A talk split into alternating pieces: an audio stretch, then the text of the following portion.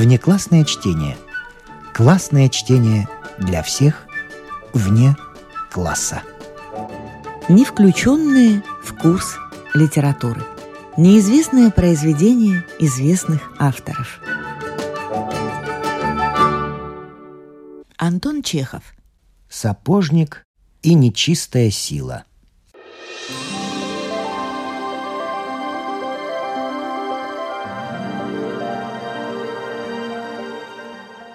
Был канун Рождества. Марья давно уже храпела на печи, в лампочке выгорел весь керосин, а Федор Нилов все сидел и работал. Он давно бы бросил работу и вышел на улицу – но заказчик из колокольного переулка, заказавший ему головки две недели назад, был вчера, бронился и приказал закончить сапоги непременно теперь до утренней. «Жизнь каторжная», — ворчал Федор, работая. «Одни люди спят давно, другие гуляют, а ты вот, как Каин какой, сиди и шей, черт знает на кого» чтобы не уснуть как-нибудь нечаянно. Он то и дело доставал из-под стола бутылку и пил из горлышка, и после каждого глотка крутил головой и говорил громко. «С какой такой стати, скажите на милость, заказчики гуляют, а я обязан сшить на них? От того, что у них деньги есть, а я нищий, да?» Он ненавидел всех заказчиков, особенно того, который жил в колокольном переулке – это был господин мрачного вида, длинноволосый, желтолицый, в больших синих очках и с сиплым голосом. Фамилия у него была немецкая, такая, что не выговоришь. Какого он был звания и чем занимался, понять было невозможно. Когда две недели назад Федор пришел к нему снимать мерку, он, заказчик, сидел на полу и толок что-то в ступке. Не успел Федор поздороваться, как содержимое ступки вдруг вспыхнуло и загорелось ярким красным пламенем, завоняло серой и сжженными перьями, и комната наполнилась густым розовым дымом, так что Федор пять раз чихнул и, возвращаясь после этого домой, думал «Кто Бога боится, тот не станет заниматься такими делами». Когда в бутылке ничего не осталось, Федор положил сапоги на стол и задумался. Он подпер тяжелую голову кулаком и стал думать о своей бедности, о тяжелой беспросветной жизни, потом о богачах, об их больших домах, каретах, о сотенных бумажках. Как бы было хорошо, если бы у этих чертых подери богачей потрескались дома, подохли лошади, полиняли их шубы и собольи шапки — как бы было хорошо, если бы богачи малу-помалу превратились в нищих, которым есть нечего, а бедный сапожник стал бы богачом и сам бы куражился над бедняком-сапожником накануне Рождества. Мечтая так, Федор вдруг вспомнил о своей работе и открыл глаза. «О, вот так история!» — подумал он, оглядывая сапоги. «Головки у меня давно уж готовы, а я все сижу, надо нести к заказчику.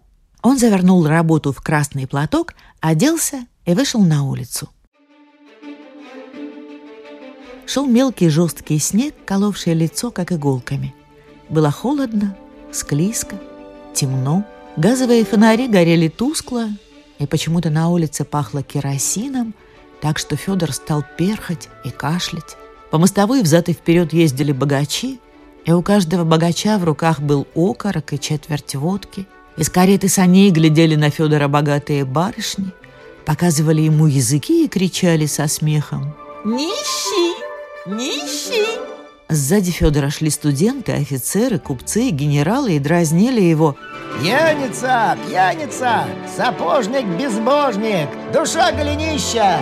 Нищий!» Все это было обидно, но Федор молчал и только отплевывался. Когда же встретился ему сапожных дел мастер Кузьма Лебедкин из Варшавы и сказал «Я женился на богатой, у меня работают подмастерья, а ты нищий, тебе есть нечего». Федор не выдержал и погнался за ним. Гнался он до тех пор, пока не очутился в колокольном переулке. Его заказчик жил в четвертом доме от угла в квартире в самом верхнем этаже – К нему нужно было идти длинным темным двором, а потом взбираться вверх по очень высокой скользкой лестнице, которая шаталась под ногами. Когда Федор вошел к нему, он, как и тогда, две недели назад, сидел на полу и толок что-то в ступке. «Ваш высок благородие сапожки принес», — сказал угрюмо Федор. Заказчик поднялся и молча стал примерять сапоги. Желая помочь ему, Федор опустился на одно колено и стащил с него старый сапог, но тотчас же вскочил и в ужасе попятился к двери. У заказчика была не нога, а лошадиная копыта. «Эге!» — подумал Федор.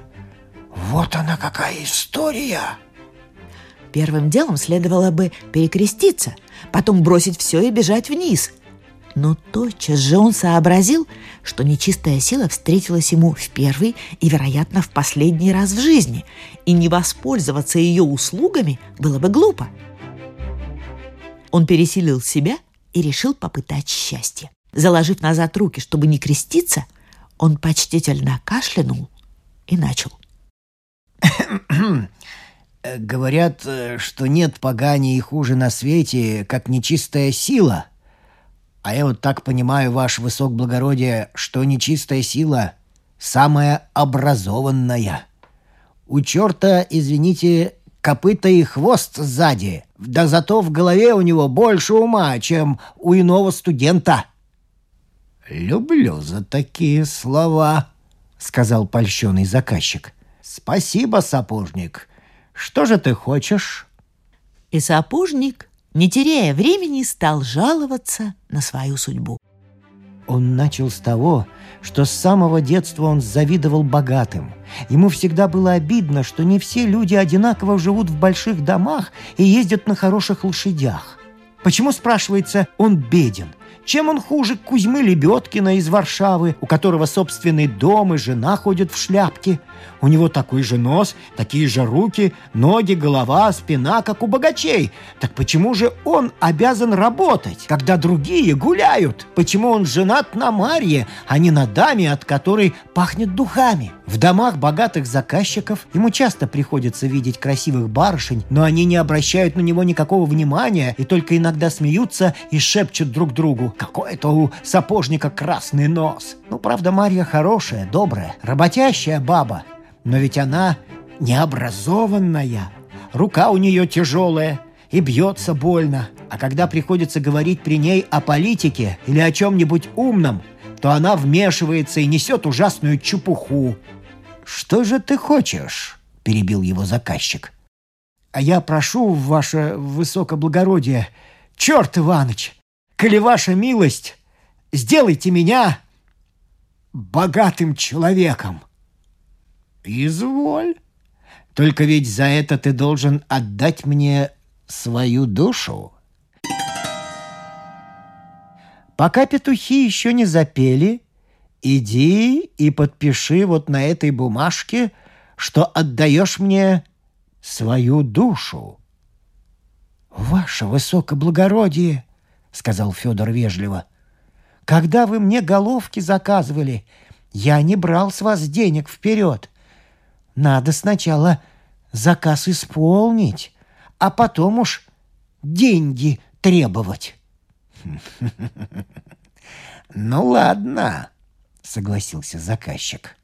В ступке вдруг вспыхнуло яркое пламя, повалил густой розовый дым и завоняло сжженными перьями и серой.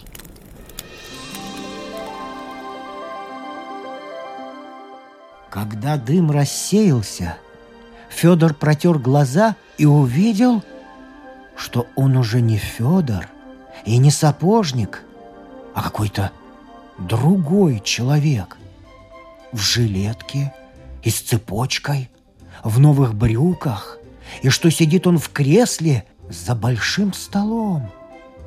Два лакея подавали ему кушанья, низко кланяясь, и говорили — «Кушайте на здоровье, ваше высокоблагородие!» Какое богатство! Подали лакеи большой кусок жареной баранины и миску с огурцами, Потом принесли на сковороде жареного гуся. Немного погодя, вареной свинины с хреном. И как это все благородно, политично. Федор ел и перед каждым блюдом выпивал по большому стакану отличной водки. Точно генерал какой-нибудь или граф. После свинины подали ему каши с гусиным салом, потом яичницу со свиным салом и жареную печенку. И он все ел и восхищался. «Ну что, еще?» Еще подали пирог с луком и пареную репу с квасом. И как это, господа, не полопаются от такой еды, думал он. В заключение подали большой горшок с медом, а после обеда явился черт в синих очках и спросил, низко кланяясь. «Довольны ли вы обедом, Федор Пантелеич?» Но Федор не мог выговорить ни одного слова, так его распирало после обеда. Сытость была неприятная, тяжелая, и чтобы развлечь себя, он стал осматривать сапог на своей левой ноге. «За такие сапоги я меньше не брал, как семь с полтиной. Какой это сапожник шил?» — спросил он. «Кузьма Лебедкин», — ответил лакей. «Позвать его, дурака!» Скоро явился Кузьма Лебедкин из Варшавы. Он остановился в почтительной позе у двери и спросил. «Что прикажете, ваше высокоблагородие?» «Молчать!» — крикнул Федор и топнул ногой. «Молчать! Не смей рассуждать! И помни свое сапожницкое звание! Какой ты человек есть, болван! Ты не умеешь сапогов шить! Я тебе всю харю побью!» Ты зачем пришел? За деньгами-с. Какие тебе деньги? Вон, в субботу приходи. Человек, дай ему в шею. Но тотчас же он вспомнил, как над ним самим мудрили заказчики. И у него стало тяжело на душе. И чтобы развлечь себя, он вынул из кармана толстый бумажник и стал считать свои деньги – Денег было много, но Федору хотелось еще больше. Бес в синих очках принес ему другой бумажник, потолще, но ему захотелось еще больше. И чем дольше он считал, тем недовольнее становился. Вечером нечистый привел к нему высокую грудастую барыню в красном платье и сказал, что это его новая жена. До самой ночи он все целовался с ней и ел пряники. А ночью лежал он на мягкой пуховой перине, ворочался сбоку на бок и никак не мог уснуть. Ему было жутко. «Денег много», — говорил он жене. «Того, гляди, воры заберутся. Ты бы пошла со свечкой поглядела». Всю ночь не спал он, и то и дело вставал, чтобы взглянуть, цел ли сундук. Под утро надо было идти в церковь к утренне. В церкви одинаковая честь всем, богатым и бедным. Когда Федор был беден, то молился в церкви так. «Господи, прости меня грешного». То же самое говорил он и теперь, ставший богатым. Какая же разница?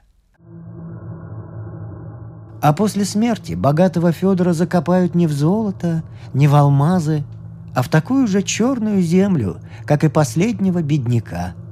Гореть Федор будет в том же огне, где и сапожники – Обидно все это казалось Федору.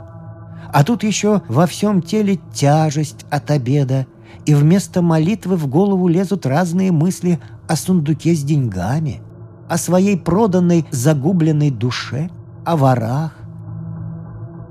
Вышел он из церкви сердитый. Чтобы прогнать нехорошие мысли, он, как часто это бывало раньше, затянул во все горло песню. Но только что он начал, как к нему подбежал городовой и сказал, делая под козырек. «Барин, нельзя господам петь на улице! Вы же не сапожник!» Федор прислонился спиной к забору и стал думать, чем бы развлечься. «Барин! Барин!» — крикнул ему дворник. «Не очень-то на забор напирай! Шубу запачкаешь!»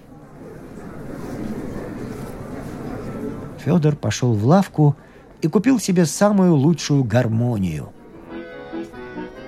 Потом шел по улице и играл. Все прохожие указывали на него пальцами и смеялись. «А еще тоже барин!» — дразнили его извозчики. «Словно сапожник какой!» «Не что господам можно безобразить», — сказал ему городовой. «Вы бы еще и в кабак пошли». Подайте, милостенький, Христа ради, а? Подайте, с Христа ради. Подайте, барин. Вопили нищие, обступая Федора со всех сторон. Милостеньку, а? Подайте! Раньше, когда он был сапожником, нищие не обращали на него никакого внимания. Теперь же они не давали ему проходу.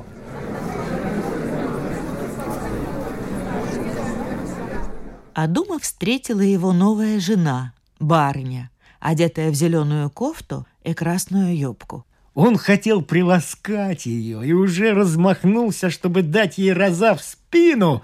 Но она сказала сердито, «Мужик, невежа, не умеешь обращаться с барынями?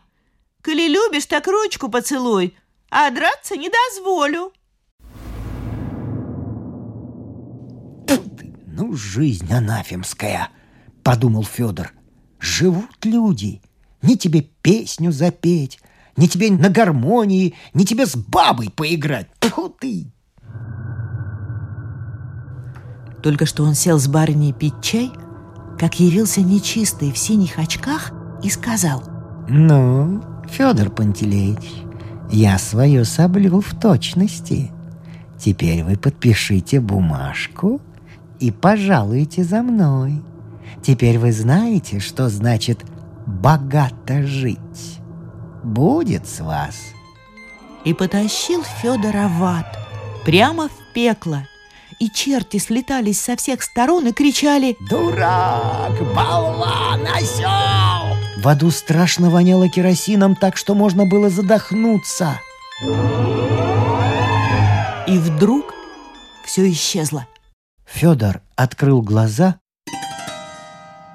и увидел свой стол, сапоги и жестяную лампочку. Ламповое стекло было черно, и от маленького огонька на фитиле валил вонючий дым, как из трубы. Около стоял заказчик в синих очках и кричал сердито. Дурак, болван, осел! Я тебя проучу, мошенника! Взял заказ две недели тому назад, а сапоги до сих пор не готовы? А? Ты думаешь, у меня есть время шляться к тебе за сапогами по пяти раз на день? Мерзавец, скотина! Федор встряхнул головой и принялся за сапоги.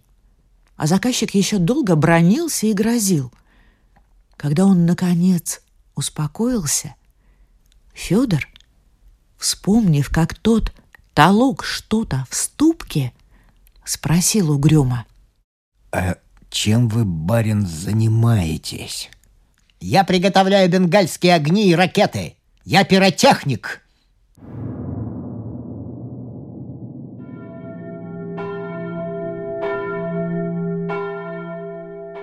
Зазвонили к утренне. Федор сдал сапоги, получил деньги и пошел в церковь. По улице взад и вперед сновали кареты и сани с медвежьими полостями. По тротуару вместе с простым народом шли купцы, барыни, офицеры. Но Федор уж не завидовал и не роптал на свою судьбу. Теперь ему казалось, что богатым и бедным одинаково дурно. Одни имеют возможность ездить в карете, а другие — петь во все горло песни и играть на гармонике. А в общем, всех ждет одно и то же. Одна могила. И в жизни нет ничего такого, за что бы можно было бы отдать нечистому хотя бы малую часть своей души.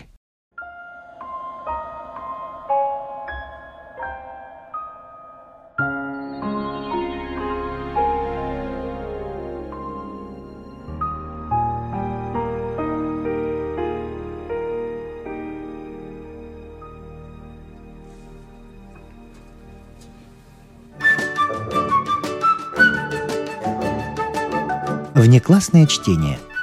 Классное чтение для всех вне класса. Не включенные в курс литературы. Неизвестное произведение известных авторов.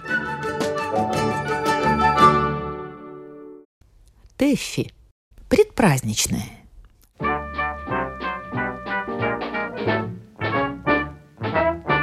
Предрождественское настроение определеннее всего выражается в оживлении гостиного двора. В окнах заманчивая выставка материй, кружев, лент и всюду коротенькие, но красноречивые объявления. Специально для подарков. Если вы войдете в магазин и спросите какую-нибудь материю, приказчик предупредительно осведомится – для вас прикажете или для подарков? И узнав, что для подарков, будет предлагать совсем особого качества товар. Дело не так просто, как вы, может быть, думаете. Товар этот изготовлен на самой тонкой психологии. За выработкой материала наблюдают специалисты, знатоки души человеческой. Для подарка, значит, нужно, чтобы было красиво и имело вид дорогого, потому что нужно вызвать в одаряемом радость и благодарность. Для подарка значит не для себя. Значит, платить хочется подешевле, и забота о доброкачественности покупаемого отсутствует вполне. Итак, основой для приготовления рождественских подарков берется основа человеческих отношений. Поменьше заплатить, побольше получить. «Куплю для Бонны этой дряни в крапинках», — думает барыня, ощупывая материю. С виду оно будто атлас. Все равно не разберет. Я скажу, что такой шелк. Она и рада будет. Поможет Манечке платьице сшить. «Для тетеньки куплю этой полосатой», — думает другая. «Господи, прям по нитке лезет. Ну да ничего, она все равно после праздников уедет. При мне шить не станет». «Вам для прислуги?» – спрашивает приказчик и, получив утвердительный ответ, справляется о подробностях. А не кухарка? Для кухарок предпочтительнее всего коричневое бордо с желтой горошиной. Клетка для кухарки тоже хороша, особливо с красным, потому цвет лица у кухарок пылкий и требует оживления в кофтах. Для нянюшки, для нянюшки солидная с мелким цветком, кардинал эстрагон и лиловая с мильфлером. Для горнишин веселенькая под шелк с ажурчиком под бракар – для гуверняникс вот это, под мужской жилет, подрытый бархат под ватерлоу. А вот для вас лично могу рекомендовать последние новости. Аэроплан в полосочку, пропеллер с начесом, решительный с ворсом, вуазен в клетку, форман с мелкими дырочками, международная двуличная, хорошо для стирки. «Мальчик, подай стул барыне, они на ногах качаются. Кроме материи, есть еще специальные вещицы для подарков. Странные вещицы. Они продаются обыкновенно в парфюмерных или пищебумажных магазинах. Форма их самая разнообразная. Материал тоже. Бывают они и из фарфора, и из металла, и из всяких шелковых тряпочек. Но что они изображают и для чего предназначаются, никто не знает. «Скажите, пожалуйста, а что это за штучка?» Робко спрашиваете вы у продавщицы. «Это?» – недоумевает она. «Это...» И она произносит несколько свистящих и шипящих. а, притворяетесь вы, что поняли. Странно, что я сразу не узнала. А, собственно говоря, для чего она? Новое недоумение и ответ. Для подарков. Ах да, Э, а сколько стоит? Четыре с полтиной. А поменьше и без бронзы три. Вас начинает притягивать к загадочной вещице какое-то странное тупое любопытство. Вы покупаете ее и много дней придумываете, кому подарить. Наконец, жертва выбрана.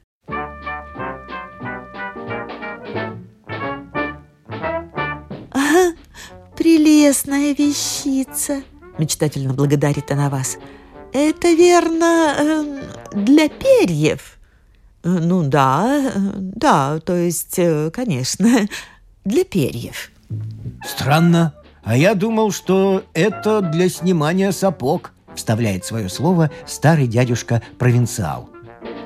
«Нет, это, скорее всего, для штопанья чулок», — говорит тетка. «Видишь, оно вроде гриба». А мне кажется, его нужно вешать на лампу. Нет, нет, нет, это же подчашник. Бывают же подстаканники, так почему же и, и, и не быть подчашником? Барышни шепчут что-то друг другу на ухо и, густо покраснев, смеются до слез. Неправда, Говорит толстый маленький мальчик. я знаю, что это. Это наушник для зайца. А потом начинают говорить о предполагаемом пикнике, на который вас не приглашают. Вопрос о том, как украсить елку и что на нее повесить, решен давно.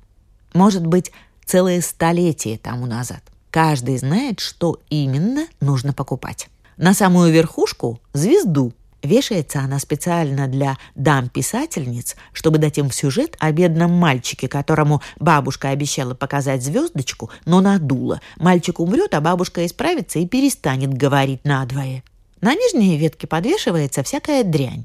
Там никому, кроме самых маленьких детей, ничего не видно. А самые маленькие дети, если и поймут, что под елкой висит дрянь, все равно рассказать об этом не сумеют, потому что их не учили гадким словам. Чуть-чуть повыше вешаются маленькие каменные яблоки, рекомендованные торговцами специально для елок. Действительно, говорят они, мала штучка, а вот поди раскуси.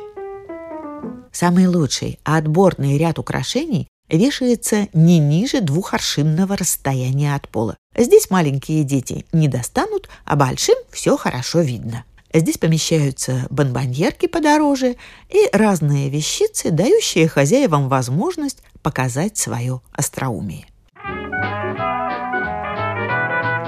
«Этот башмачок для Александра Алексеевича», — решает хозяйка. «Я ему подам его и скажу, вот под этим предметом желаю вам находиться. А эту скрипочку Осипу Сергеевичу. Пусть все под нее пляшут. Что? Ничего не понимаю, удивляется муж. Ну, очень просто. Желаю, чтобы все плясали под его дудку. Так ведь это же не дудка, а скрипка. Ой, как глупо, не все ли равно? Лишь бы инструмент. А эта свинья с золотом-то для кого? Это для папаши. А он не обидится? Ты с ума сошел? Это самая счастливая эмблема.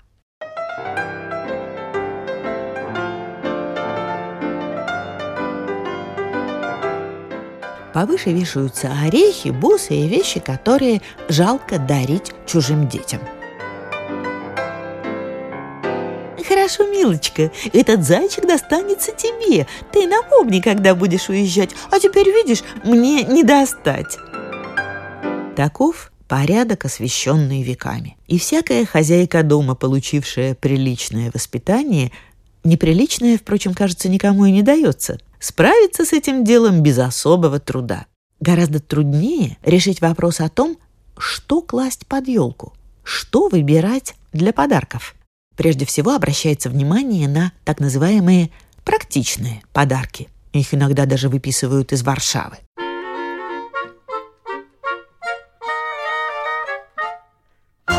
А вот, Наденька, говорит муж, нужно раздобыть для Мишеля этот вот приборчик. Называется «Каждый сам себе позолотчик». Прилагаются разные кисточки, лаки, золотой порошок.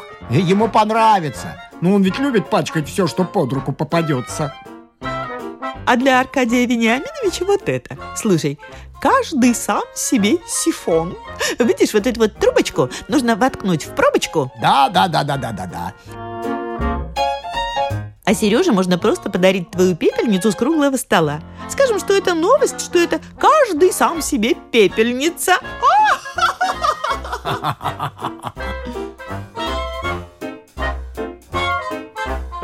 Затем подбираются подарки ехидно-мстительного характера. Для старой девы – амур с розгой, для домовладельца – заводной трамвайчик, для вегетарианца – картонная котлетка. Выбираются вещи все самые обидные, и на совет приглашается старая гувернантка только потому, что у нее скверный характер. Наконец, доходит очередь и до детей маленьким мальчикам по настоянию приказчиков приобретаются деревянные ружья, из которых они на другой же день запаливают пробкой в лоб своему грудному братцу, и разные рожки и трубы, в которые им запретят трубить. Для детей самого беззащитного возраста, от года до двух, Рекомендуются игрушки, которых нельзя брать в руку, потому что они выкрашены ядовитой краской, и конфетки, которых нельзя есть, потому что они изготовлены на салициле, сахарине, глицерине, стрихнине, трихине и прочих растительных и животных ядах. Для ребят дошкольного возраста лучше всего покупать книжки с картинками. Между ними бывают такие, я говорю о книжках с картинками, которые могли бы не без пользы прочесть люди солидного возраста. Я помню, мне рекомендовал приказчик книжного магазина для девочки 7 лет сластолюбивая Соня. Глубоко нравственная история начиналась следующими словами. Маленькая Соня была очень сластолюбива. Однажды она съела все вишневое варенье, которое с трудом и заботами сварила для своих друзей ее добрая мать конце рассказа маленькая Соня строго наказана за свое сластолюбие, и дети-читатели убеждаются раз навсегда, что сластолюбивыми быть невыгодно. В большом ходу также переводные немецкие книжки. На русских детей они действуют несколько двусмысленно. Есть, например, рассказ про маленького фрица, сделавшего тысячи добрых дел, которые были бы не под силу самому всесовершенному Будде – в конце рассказа маленький фриц идет по улице, и все прохожие, смотря на него, говорят «Вот идет наш добрый маленький фриц». Только и всего. Прочтя этот рассказ, русские дети убеждаются, что добрые дела вознаграждаются очень плохо и стараются впредь сдерживать свои сердечные порывы. Есть еще очень поучительный рассказ про маленького Генриха, который вел себя очень скверно и был в наказании оставлен без обеда. И, цитирую, в то время как сестры и братья его ели вкусные говяжьи соусы, он принужден был довольствоваться печеным яблоком и чашкой шоколада. Книга эта производит на русских детей самое развращающее действие. Я знаю двоих, которые прямо взбесились, добиваясь счастья есть печеные яблоки и пить шоколад вместо скверных говяжьих соусов. Безнравственная книга. Мы-то взрослые, давно знаем, что добродетель питается говяжьими соусами, в то время как разные безобразники лакомятся шоколадом. Но зачем же открывать глаза детям? Задача педагогики – как можно дольше сохранять в детях их невинную бессмысленность, чтобы из них могли выработаться сознательные люди только к 30 годам. Иначе подумайте, что бы было? Кого бы мы тогда эксплуатировали? На ком бы выезжали? Нет, господа, берегитесь вредных книжек, лишающих наших детей их очаровательной беззащитности.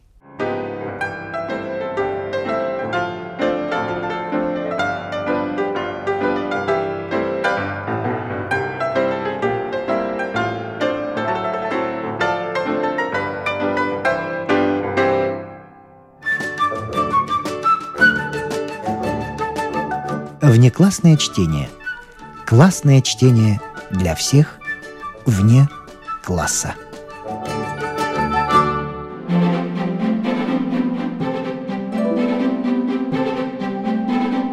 С вами прощаются актеры Наталья Щеглова и Вадим Гросман. Слушайте нас в Spotify, на платформах CastBox, Яндекс.Музыка, Apple Podcast и других. Самых маленьких слушателей мы приглашаем побывать в гостях у книжки – Подкаст Латвийского радио 4.